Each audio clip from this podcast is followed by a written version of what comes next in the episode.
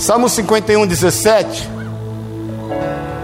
diz assim: Sacrifícios agradáveis a Deus são o espírito quebrantado, coração compungido e contrito, não o desprezarás, ó Deus. Não se trata de valores, querido.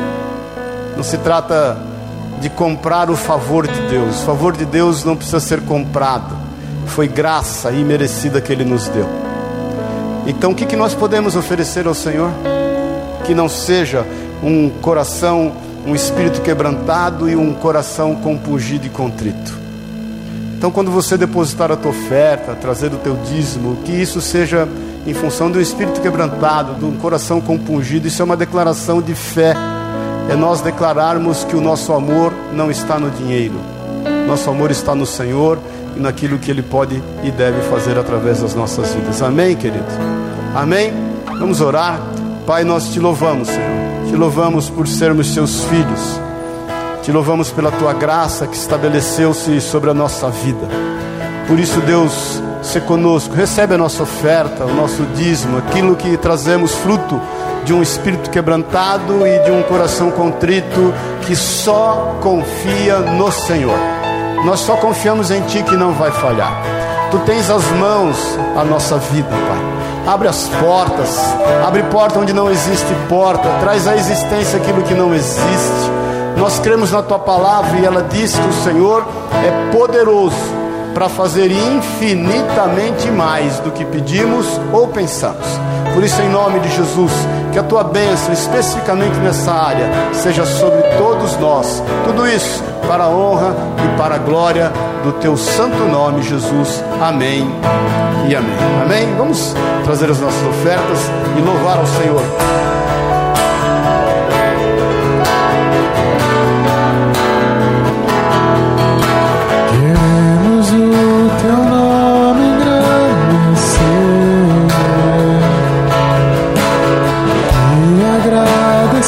是。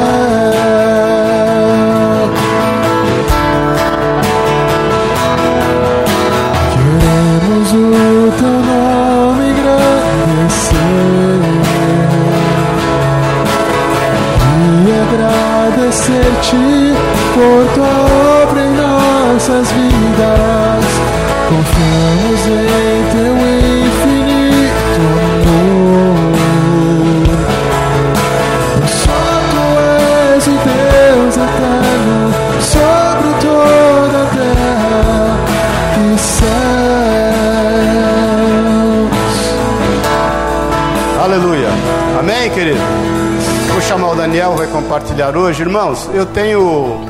Deus colocou no meu coração nós estarmos, pode sentar, compartilhando uma série é, sobre o que pensar, né? Porque eu, eu vejo que às vezes a gente fica meio.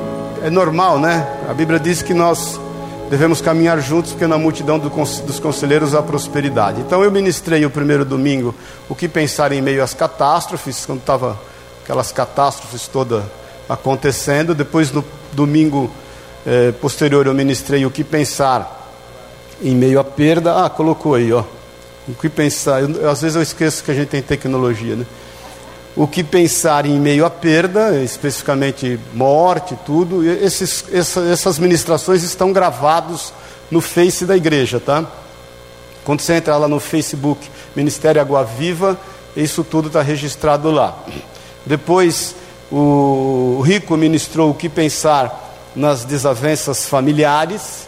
Hoje, o Daniel vai ministrar o que pensar na doença, o que acontece com a nossa cabeça quando a gente é acometido por doença. Semana que vem, o que pensar nos desafios. Esse eu ministrei já, foi antes. Depois das desavenças familiares, no dia 8 do 10, isso aqui inverteu. Nós invertemos a ordem dos tratores aqui, ó. É, então, dia 8 do 10 eu ministrei o que pensar na crise financeira. Quem estava aí? Diga amém. Amém. É, é, hoje vai entrar, em vez dos, dos desafios, o que pensar na doença. E dia 29 aí encerra, eu vou ministrar o que pensar acerca desse momento político que a gente está vivendo. Ainda ontem, ontem não, sexta, eu fui jantar com um casal e eu Sueli, e ela falou, Maurício, o que, que a gente pensa num momento como esse? Eu falei, vai domingo na igreja lá, nós vamos conversar melhor. Mas é bom a gente, como igreja, à luz da palavra de Deus, entender aquilo que Deus tem para nós em meio a isso tudo. Amém, querido? Vamos orar. Vamos orar. Pai, nós te louvamos por essa manhã, te louvo pela vida do teu servo, que sempre traz uma palavra fresca do Senhor para nós. Por isso, em nome de Jesus, fala aos nossos corações. Nós levamos cativo o nosso entendimento em Cristo Jesus e declaramos a liberdade do teu Espírito. Pai, sei com aqueles que estão em viagem, que a tua mão, o teu cuidado esteja sobre eles, traga-os na tua paz, aqueles que estão a caminho, Pai, e aqueles que nos assistem agora pela internet, que o Senhor ministre no íntimo e no oculto de coração de cada um. É o que nós te pedimos, crendo e sabendo que o Senhor é Deus sobre nós, em nome de Jesus, o Senhor. Amém e amém. Amém. Amém. Glória a Deus. Amém, queridos. Glória ao Senhor. Aleluia. Bom, tem sido uma bênção aí, né? Esses, essas ministrações. Deus, Deus tem falado conosco. É, essa, manhã, essa semana foi uma semana assim de, de pensar, né? porque é um tema é, complicado, né? Para a gente falar um pouco sobre o que pensar na doença. É, e eu fui pensando em alguns textos aqui, quero partilhar com você nessa manhã. É, a enfermidade é, é, algo que afeta todos nós. A gente precisa focar nisso, né? Atinge homens, mulheres, criança, velho, rico, não importa. Cristãos e não cristãos. A enfermidade atinge todos nós. Em algum momento da nossa vida, é, nós tivemos que enfrentar já uma enfermidade. E uma das coisas que ficou na minha, na minha mente foi o seguinte: algumas vezes eu fui chamado para orar por pessoas e elas foram curadas. E outras vezes eu orei e elas não foram curadas.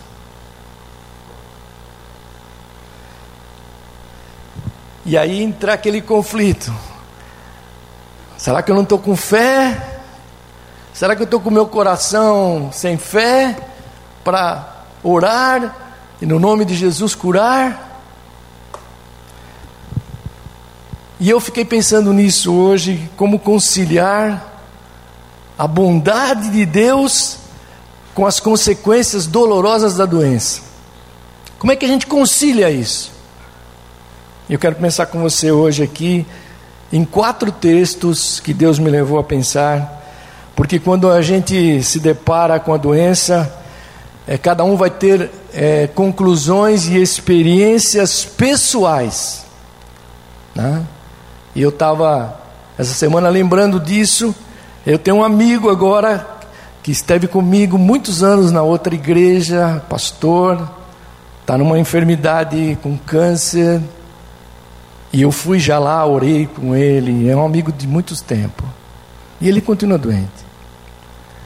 E eu lembro que quando eu cheguei aqui na igreja, aqui na, na Água Viva, logo no início, né, tinha uma, uma irmã, que ela nem está mais aqui, e ela tinha uma amiga que ela pediu oração aqui na igreja. E eu fui lá com a Ruth, orarmos lá no hospital, lá na Paulista. Uma menininha que tinha nascido estava é, com algum problema na UTI. Eu lembro que nós entramos lá, levei o óleo e ungi aquela menina. E essa semana, é, não há coincidência, mas a, a Ruth recebe no WhatsApp dela a foto de uma menininha de três anos. E ela está dizendo: Olha, lembra daquela menininha que estava lá na UTI sem, sem saída? Está aí, ó, brincando com o cachorro, fazendo uma festa. E eu comecei a meditar em tudo isso. É que a doença, é, cada um vai ter uma conclusão assim e experiência pessoal que vai se expressando, cada um tem uma experiência daquilo que Deus deu. E eu queria pensar com você, é, fazendo um, um, algo bíblico aqui, entendendo algumas coisas a partir de um texto é, desses questionamentos que, que ficam na nossa vida. Vamos examinar aqui quatro casos de enfermidades registradas no, no Novo Testamento, especialmente nas cartas de Paulo. Primeiro, primeiro caso, está em 1 Timóteo capítulo 4, verso 20. Não sei se consegue por aí, mas não passei para eles, mas 1 Timóteo, ou 2 Timóteo 4, 20. 2 Timóteo 4, 20. É o primeiro caso. Que ele diz assim: olha. Erasto ficou em Corinto, quanto a Trófimo, deixei-o doente em Mileto. Aí eu fiquei, quem é esse Trófimo aqui? Ele era um auxiliar de Paulo. Ele era aquele que acompanhou Paulo, especialmente na terceira viagem missionária dele. E aqui Paulo está dizendo lá em Timóteo que ele ficou doente em Mileto. Bom, Segundo caso. Segundo caso está em 1 Timóteo 5,23. Nós vamos, partir desses quatro casos, pensar o que pensar sobre a doença. Segundo 1 Timóteo 5,23 diz assim: ó, Não bebas mais água só, mas usa de um pouco de vinho por causa do teu estômago e das tuas frequentes enfermidades. Quem era aqui? Paulo falando para Timóteo. Quem era Timóteo? Era um jovem pastor na cidade de Éfeso, é, filho espiritual do apóstolo Paulo e amigo mesmo, leal do apóstolo Paulo. Esse, esse era um segundo caso, você pensar aí. Terceiro caso, está aqui em Filipenses, vamos, vamos ver aí. Eu vou ler um, alguns trechinhos aqui. Filipenses, capítulo 2, verso 26. Filipenses 2, 26, e vamos ler o 27 e o 30. Olha o que diz aí. Pois tinha muitas saudades de todos vós, e estava muito angustiado de que tivesses ouvido que ele estivera doente. De fato, esteve doente, e quase à morte. Mas Deus se compadeceu, compadeceu dele, e não somente dele, mas também de mim, para que eu não tivesse tristeza sobre tristeza. Versículo 30. Porque pela obra de Cristo chegou até bem próximo da morte, não fazendo caso da vida para suprir comigo o serviço que vós próprios não podiam prestar. Estava falando de quem aqui? Epafrodito, ó. Quem era esse, esse, esse Epafrodito? Era um amigo pessoal, cooperador de Paulo no ministério pastoral dele. Então, ele era aquele que um era um mensageiro, ele levava as cartas de, de Paulo para as igrejas que Paulo escrevia. Então, nós já vimos três casos aqui: Trófimo, Timóteo e Epafrodito. Agora vamos ver outro aqui. Mais um. Primeiro, 2 Coríntios 12, 8. Vamos ver o quarto caso. E a partir daí vamos pensar um pouco sobre isso. Quarto caso. 2 Coríntios 12, 8. Depois vou ler o 9 também um pouquinho. Mas diz aqui, ó. 2 Coríntios 12, 8 diz assim: Três vezes orei ao Senhor para que, que o afastasse de mim. Verso 9. Mas ele me disse: A minha graça te basta pois o meu poder se aperfeiçoa na fraqueza. Vou ler mais um aqui em Gálatas 4,13. Estou falando rápido aqui para a gente adiantar. Ele diz assim: ó, 4,13 de Gálatas. E vós sabeis que primeiro vos anunciei o evangelho estando em fraqueza de carne. Bom, agora vamos pensar aqui. A partir desses quatro casos, vamos Vamos tentar extrair algumas lições que Deus ministrou aqui no meu coração acerca da enfermidade que acomete o cristão. Uh, os quatro exemplos aqui envolveram líderes cristãos. Os quatro eram líderes cristãos, homens estimados, homens que caminhavam com Deus, maduros, todos eles, né? E a Bíblia diz que as qualidades deles espirituais e ministeriais deles não impediram que os mesmos fossem acometidos de enfermidades. Eles estavam enfermos, todos que nós lemos estavam com enfermidades. Então veja, sendo homens de uma, de, um, de uma estatura espiritual que eles tinham, os quatro aqui, nós lemos, eles não obtiveram a cura que eles buscavam, ou que eles precisavam. Eles não obtiveram. Bom, você lembra do, no, no Velho Testamento também tem lá um exemplo de Eliseu. Eliseu, ele é aquele profeta de Israel, né? Quem você lembra da história? Usado por Deus para curar muitas pessoas, mas ele morre com agravamento de uma enfermidade. No final você vai ver lá no capítulo 13 de 2 Reis, você vai ver que Eliseu morreu de uma enfermidade. Fiquei pensando em tudo isso. Então eu entendi aqui que, que até os filhos de Deus mais consagrados, eles ficam enfermos, querido. Eles ficam enfermos. Então eu quero fazer uma reflexão madura aqui com você hoje, pensando um pouco nisso, porque eu mesmo, em algumas vezes, fiquei conflitado. Mas, bom, eu orei no teu nome, Senhor, e essa pessoa não curou. E outras, eu orei e o Senhor curou. Ou como algum de nós fizemos já isso. Aí eu fiquei pensando, querido, será que esses homens não tinham fé? Será que eles não tinham fé? Poxa, um acompanhou Paulo na terceira viagem o outro era o mensageiro das cartas de Paulo, o outro era pastor de uma igreja, e o apóstolo Paulo era esse, esse evangelista, esse teólogo que escreveu todas as cartas do Novo Testamento. Será que esses homens não tinham fé? Será que esses homens não oraram a Deus pedindo que Deus os curasse? Ah, eu creio que sim. Eu creio que sim. Esse, eles, eles eram homens que confiavam em Deus, que criam em Deus. Mas esses quatro casos aqui vêm nos ensinar que o sofrimento, querido, não é incompatível com a vida cristã. Não é incompatível. Se, se nós servimos a Deus fielmente, e às vezes estamos passando por momentos uh, de grande tribulação, tristeza, por alguma enfermidade, por causa da enfermidade, eu preciso, eu, Deus me fez lembrar que até os filhos de Deus mais consagrados ficam enfermos também. Ah, e aí então? Vamos ver, vamos continuar.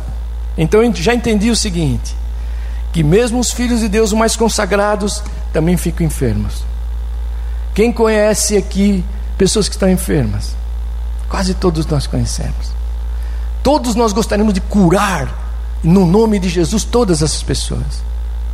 E eu queria entender isso um pouco mais aqui com você. Vamos para frente. Aí, olha. Há uma tendência natural, querido, dos cristãos, às vezes atribuir doenças a pecado. É, isso é uma, é uma eu já ouvi isso. Olha, você está doente porque você está em pecado. Então tem essa tendência.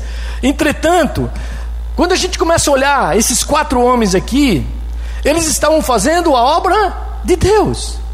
Eles estavam exatamente no centro da soberana vontade de Deus. Os quatro, né, que nós lemos aqui. Então, quando você dá uma olhada na história, e aí essa semana eu fiquei remoendo isso, buscando. Quando você dá uma olhada na história da igreja, querido, Deus me fez ver isso.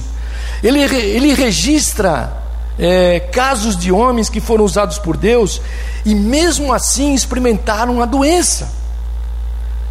E eu fui ver um caso de João Calvino. João Calvino era o grande reformador teólogo, era um homem, eu vi, fui ver a história dele, era um homem extremamente enfermo. Aí o que, que ele tinha? Asma, úlcera gástrica, cálculo renal, eu nem imaginava isso quando fui pesquisar isso essa semana. Mas quando comecei a olhar a história dele, ele, ele era um homem que pregava todos os dias, aos domingos pregava três vezes, e fazia todo o trabalho pastoral, mesmo com essa doença. Aí fui ver um outro caso, querido. Um homem chamado que fui pesquisar. Quero que passe isso para você. É Richard Buster. Era um pastor do século 17. Esse homem aí sofria de várias e graves enfermidades. Pastor. Tinha constantes dores estomacais e hemorrágicas. Foi consultado, a história dele disse: você pode ler lá, consulta lá o Google, você vai ver. Mais de 35 médicos ele passou e ninguém curou esse homem. Mas esse homem, entretanto, mantinha um trabalho pastoral com doença ou sem doença. Ah. Então, esses exemplos de homens, querido, que viveram no centro da vontade de Deus, é, eles não foram poupados das mais graves enfermidades. Eles não foram poupados disso. Então, eu fiquei pensando aqui, e eu já passei por enfermidades dos rins, algumas coisas. Né? Então, caso, caso nós estejamos, ou você está atravessando essa tempestade avassaladora mesmo sobre a tua vida de enfermidade hoje, lembre-se que não significa que você está em pecado. Lembre-se disso. Aleluia.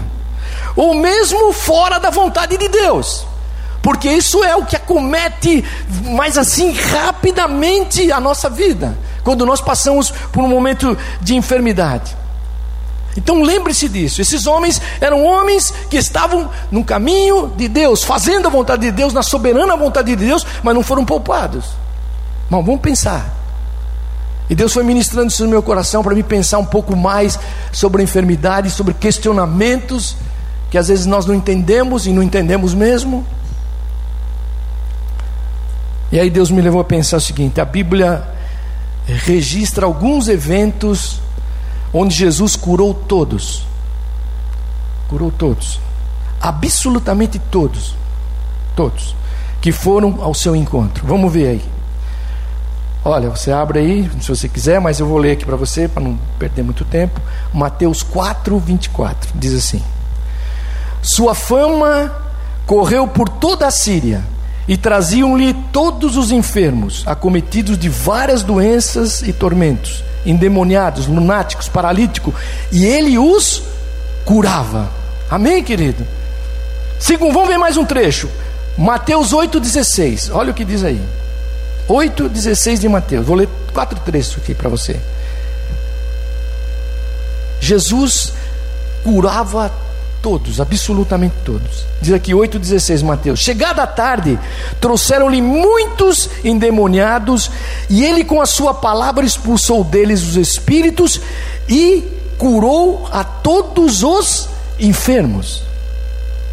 Vamos ler mais um aqui, ó. Marcos 1:32. Olha o que diz aqui. Sendo já tarde, Tendo-se posto o sol, trouxeram-lhe todos os que se achavam enfermos e endemoniados. Versículo 34. E Jesus curou a muitos doentes de diversas enfermidades.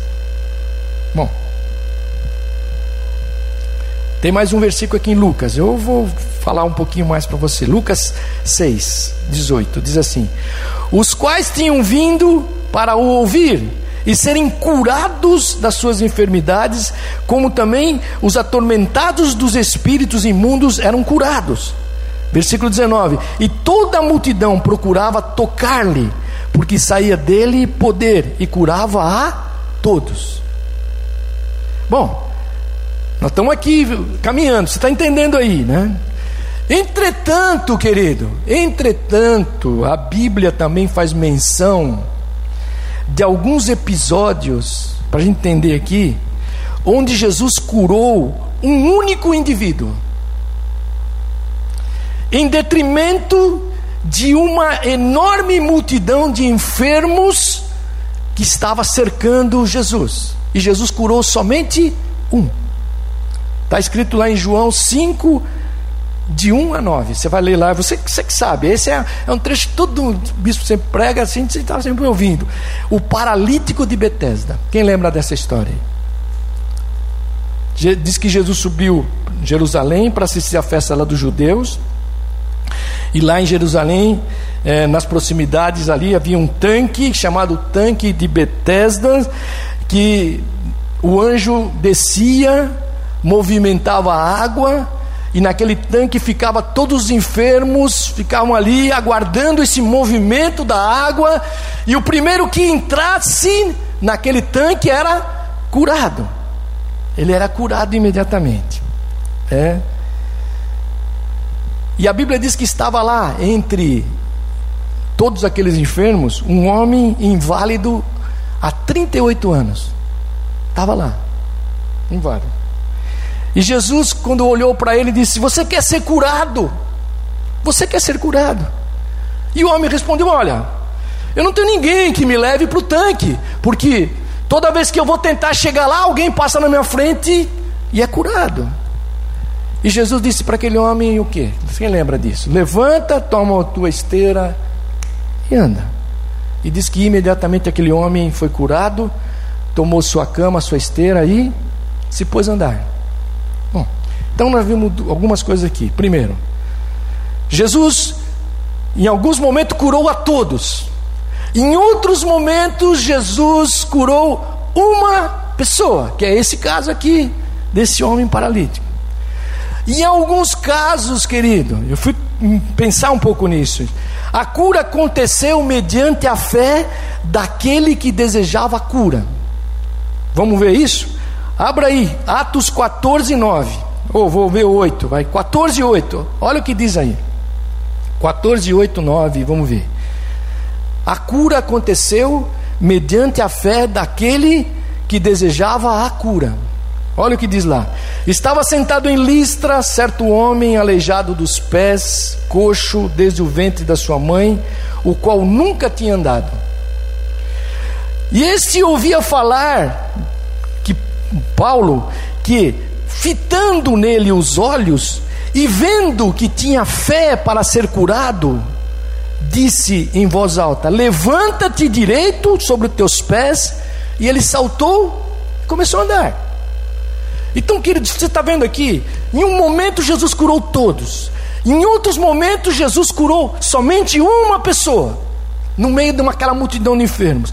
E aqui, é, numa relação com Paulo aqui, diz que quando Paulo olhou para aquele homem, ele viu que aquele homem tinha fé para ser curado.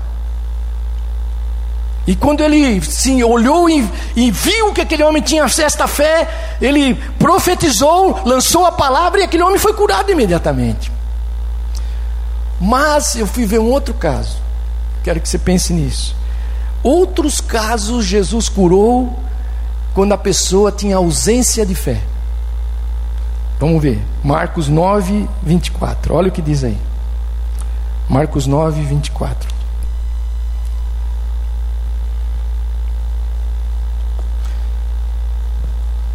Vou ler o 22 também, vai, para a gente saber um pouquinho a história. Ele diz aqui, ó. Muitas vezes o tem lançado no fogo e na água para o matar. Mas se tu podes fazer alguma coisa, tem compaixão de nós e ajuda-nos. E disse Jesus: Se tu podes, tudo é possível ao que crer. E imediatamente o pai do menino exclamou: Eu creio, ajuda-me a vencer a minha falta de fé.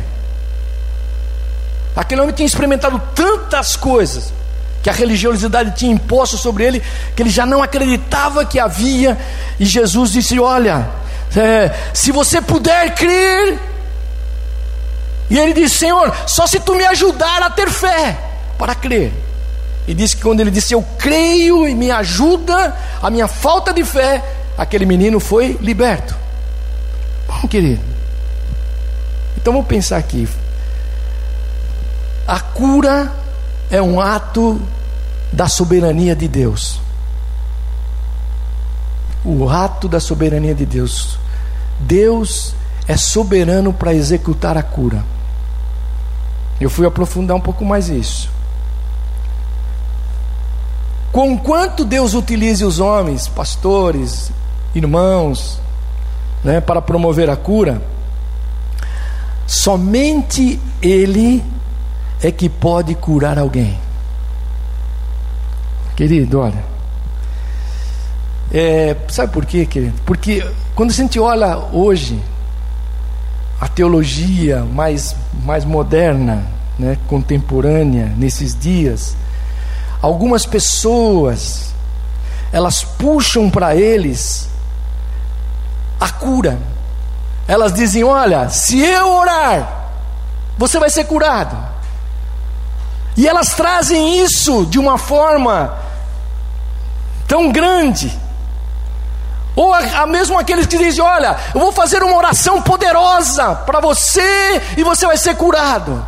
E se você vier aqui, olha, e eu já passei por algumas experiências. Uh, eu lembro que algumas vezes tinha um, cultos que era para cura e formavam-se filas e as pessoas uh, ficavam na fila de uma pessoa e tinha cinco, seis irmãos que iam orar.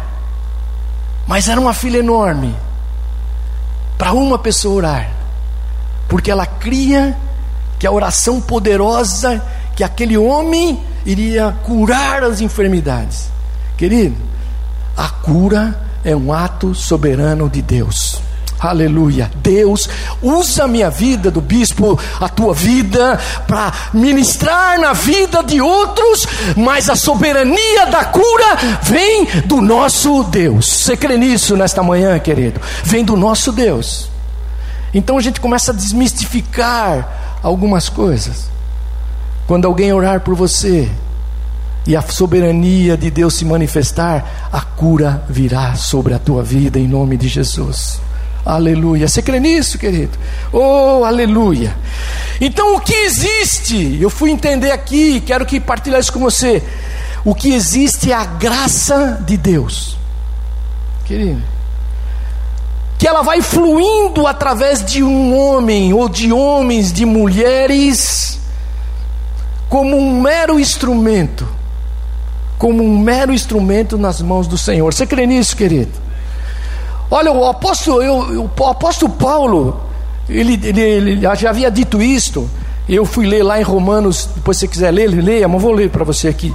Romanos 9,16 diz assim: Assim, pois, não depende do que quer, nem do que corre, mas depende de Deus que se compadece. Você crê nisso, querido? Aleluia. Então, comece a entender que não é quem ora não é se a tua oração é mais poderosa, mas essa é a soberania de Deus manifestada através da graça dele, venha sobre a tua vida aleluia, que pode ser uma oração de uma palavra, ou pode ser uma oração de imposição de mãos, ela não fará diferença nenhuma se a soberana manifestação de Deus estiver sobre a tua vida naquele instante, no propósito de cura de Deus. Você crê nisso nesta manhã, querido? Aleluia. Então te desafio a não parar. Se Deus te ministrar para orar, ore, porque se a soberania de Deus se manifestar naquele momento, será de cura, não haverá frustração na tua vida. Eu lembro que aquelas pessoas na fila, que pegavam uma filha só, os outros irmãos ficavam tudo frustrados, falavam, ah, acho que eu não tenho unção, eu não tenho dom, eu não tenho isso, eu não tenho aquilo. Querido, o que vale é a soberania de Deus na nossa vida, e se ela se manifestar, aleluia, haverá um milagre de Deus na nossa vida. Eu creio nisso, comecei a entender isso. Então, esses, esses quatro homens aqui, em referência né, de vida, e sim uma vida com Deus, fé. Na comunidade da cristã primitiva, eles eram homens conceituados ali, né? É, inúmeros milagres aconteceram através das mãos deles, diversos enfermos foram curados, né? Através do ministério deles. Mas, no dia em que eles precisavam da cura, eles não foram agraciados. Porque, por que isso? Porque a cura é um ato da soberania de Deus, querido. E não estava no plano eterno de Deus, de Deus curá-los naquele instante. A gente tem que sair daqui. Eu quero sair, eu saí muito maduro essa semana nesse, nesse assunto. É, eu quero que você saia daqui entendendo bem isso. Há um propósito divino nas nossas enfermidades, querido. Esse é um ensinamento é que Deus quer que a gente se agarre nele com todas as nossas forças, entendendo isso mesmo, querido. Na vida do cristão não existe casualidade. Não existe isso, querido. Quando o assunto é doença, né? A nossa tendência é sempre associar é, a doença ao juízo de Deus. Estamos sendo castigados por Deus. Imaginamos que a doença é algo contra nós, ela não a favor de nós. A gente fica pensando nisso, e eu já pensei isso também. E achamos que Deus está trabalhando contra nós quando nós estamos enfermos. Eu lembro de um irmão que ganhou muitas vidas quando ele ficou enfermo. Ele não ganhava, nunca ganhou vida para Jesus. Mas o dia que ele foi ficar no hospital, ele ganhou o maior número de vidas do ministério dele. Aleluia, querido. Na verdade, Deus está trabalhando por nós, nas nossas enfermidades também. O apóstolo Paulo no, nos diz lá que, lá em Romanos, você conhece esse versículo 8, 28. O que, que ele diz lá? Sabemos que todas as coisas co correm ou cooperam para o bem daqueles que amam a Deus. Mas na continuidade ele diz assim: daqueles que são chamados segundo o seu propósito. Então não há nada, eu fui entender aqui, que escape dos desígnios de Deus, querido. Nada escapa. Por, por isso é importante a gente lembrar que sempre há um propósito divino nas nossas enfermidades também. Por que isso? Porque a doença tem um efeito pedagógico também, querido. Sabe por quê? É, os maiores ensinamentos e a maior aproximação de Deus não aconteceram em dias de prosperidade da nossa vida. Pensa aí. Quando tudo está bem, a nossa tendência natural é ter o quê? Deus muito distante e nós esquecemos né? dessa desse ensino de Jesus, dessa, desse, dessa obra pedagógica que Ele está fazendo na nossa vida. Então, é, no dia de prosperidade, no dia que você está muito bem, é, você não foi ensinado o suficiente. Mas quando vem a dor, o sofrimento, nós somos ensinados, querido. Ensinados. Deus trabalha profundamente na nossa vida.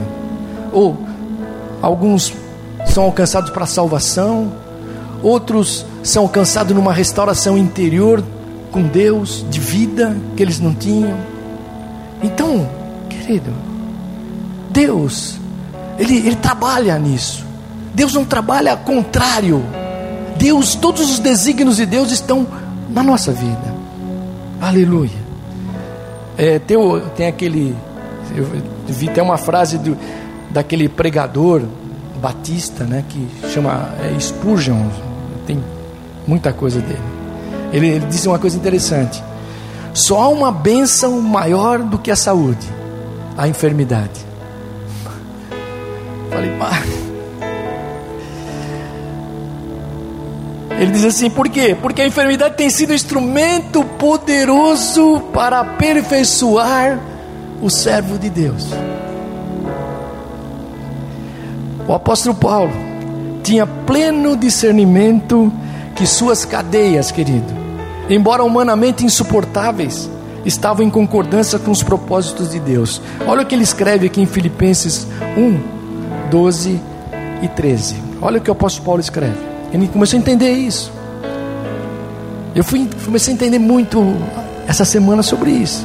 Ele diz assim: E quero, irmãos, que saibais que as coisas que me aconteceram contribuíram para maior avanço do Evangelho, de maneira que as minhas cadeias em Cristo se tornaram conhecidas de toda a guarda pretoriana e todos os demais. Olha, Paulo preso, já caminho de ser condenado.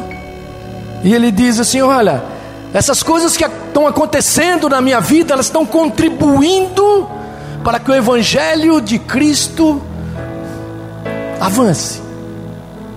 Então, Querido, nesta, nesta manhã, vou estar terminando já aqui. Refugie-se na soberania de Deus. Aleluia. Descanse sobre as promessas que Deus tem sobre a nossa vida.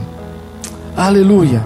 As coisas que estão porventura acontecendo nas nossas vidas, em qualquer área, é, especificamente estamos falando de enfermidades aqui, mas em qualquer área, elas estão contribuindo, querido, aleluia, para estabelecer os planos de Deus na nossa vida, os planos de Deus na tua vida, na minha vida, aleluia.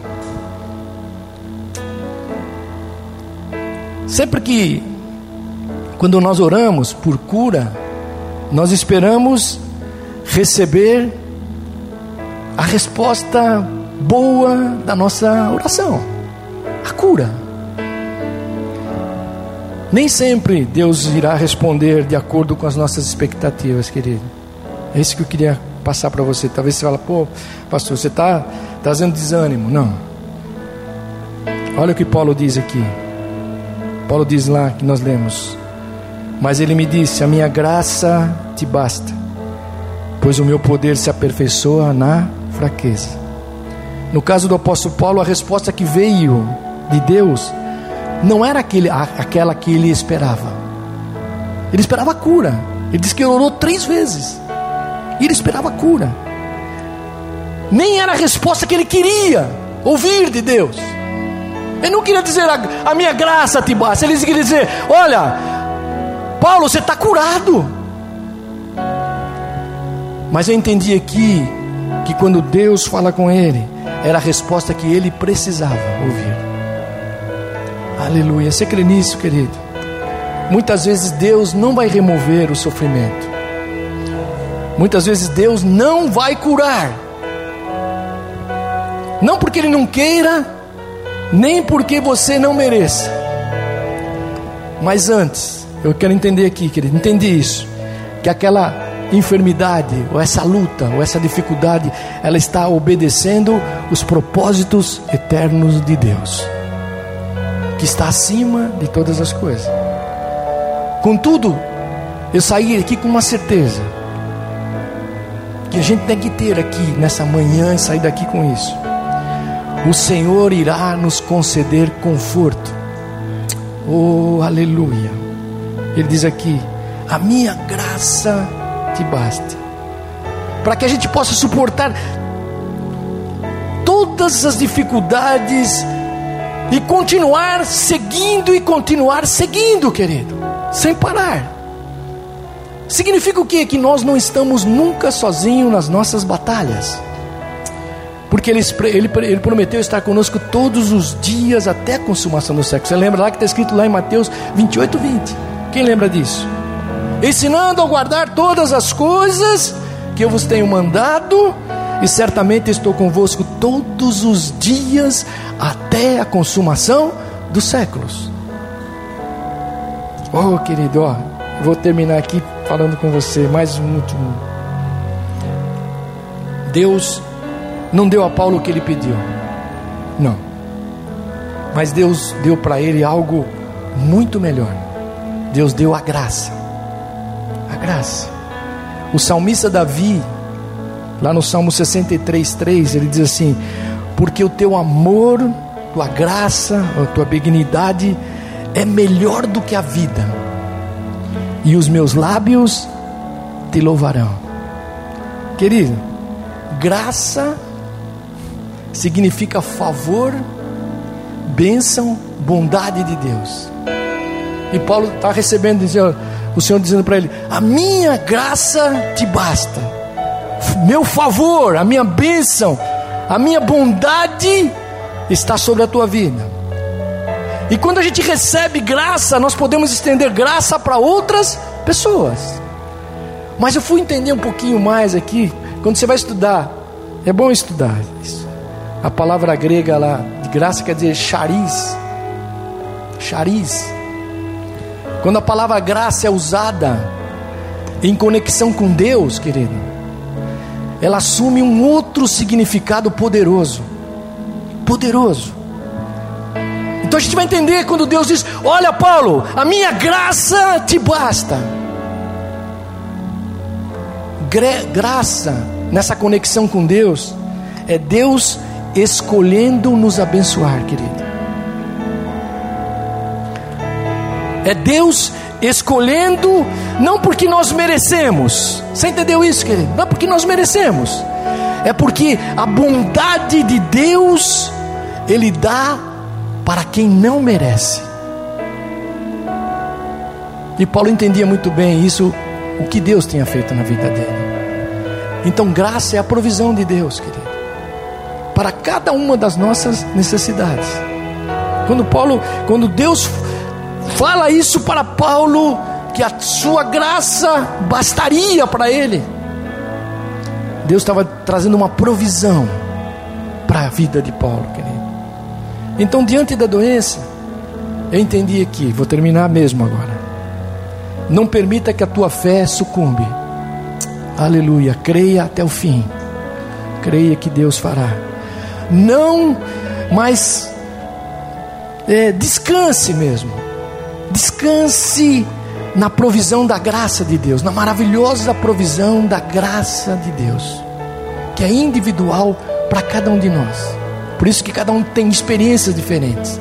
Diz: Olha, eu criei e fui curado. O outro diz: Eu, eu não entendi, mas não passou um tempo, Deus também fez uma obra. E, e outros dizem: Olha, eu continuo com a doença, mas eu estou abastecido, estou crendo nas promessas de Deus.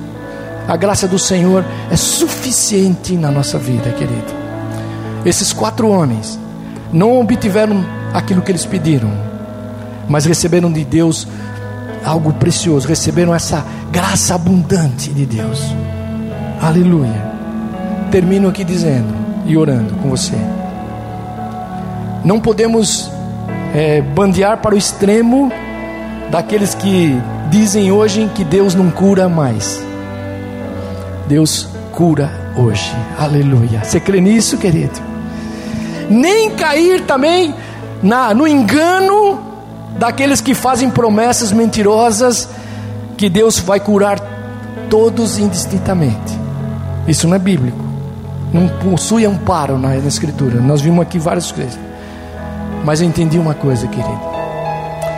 A doença, o vento, o mar, ouvem a sua voz. Oh, aleluia. Quem crê nisso? Aleluia. Os anjos obedecem às suas ordens. Aleluia. Os demônios não resistem à autoridade da voz de Jesus. Você crê nisso, querido? Ninguém pode resistir ao seu poder. Aleluia. Febre, vento, doenças, nada, nada, nada, aleluia, pode resistir à voz do Deus Todo-Poderoso, o Senhor que envia Sua graça sobre nós. Sabe por quê? Para a gente orar aqui, porque Ele exerce completo domínio e controle no céu, na terra e debaixo da terra. O controle está na mão do nosso Deus. Então, eu quero orar aqui com você. Confie mesmo agora, hoje, a sua vida, sua necessidade, sua doença, seu problema, sua enfermidade, nele, no Deus Todo-Poderoso. Não em pessoas, não na religiosidade, mas dele. Ele pode curar as nossas enfermidades. E como pode e cura mesmo. Mas também ele perdoa os nossos pecados. Para nos dar o quê? vida eterna. Lázaro, Jesus ressuscitou Lázaro. É, você lembra da história? Mas ele lá na frente morreu. Mas o que Lázaro recebeu? Vida eterna. Aleluia. Você crê nisso, querido, nesta manhã? Então, aqui, para a gente terminar aqui orar a Deus. Aleluia. Deus pode curar? Pode. Se a soberania de Deus se manifestar hoje, não importa quem vai orar, haverá a manifestação dessa cura. E se também Deus não curar, Aleluia. Os propósitos eternos de Deus trarão conforto, porque a graça dele estará sobre a tua vida todos os dias. E você vai caminhar certo de que ele fará uma obra poderosa. Então, querido, não há mais conflito. Aleluia. Você entendeu? Eu entendi que não tem mais conflito. Se eu orar e Deus curar, a glória é dele. E se orar e não curar, a glória é dele também. Aleluia. Porque a graça de Deus nos basta.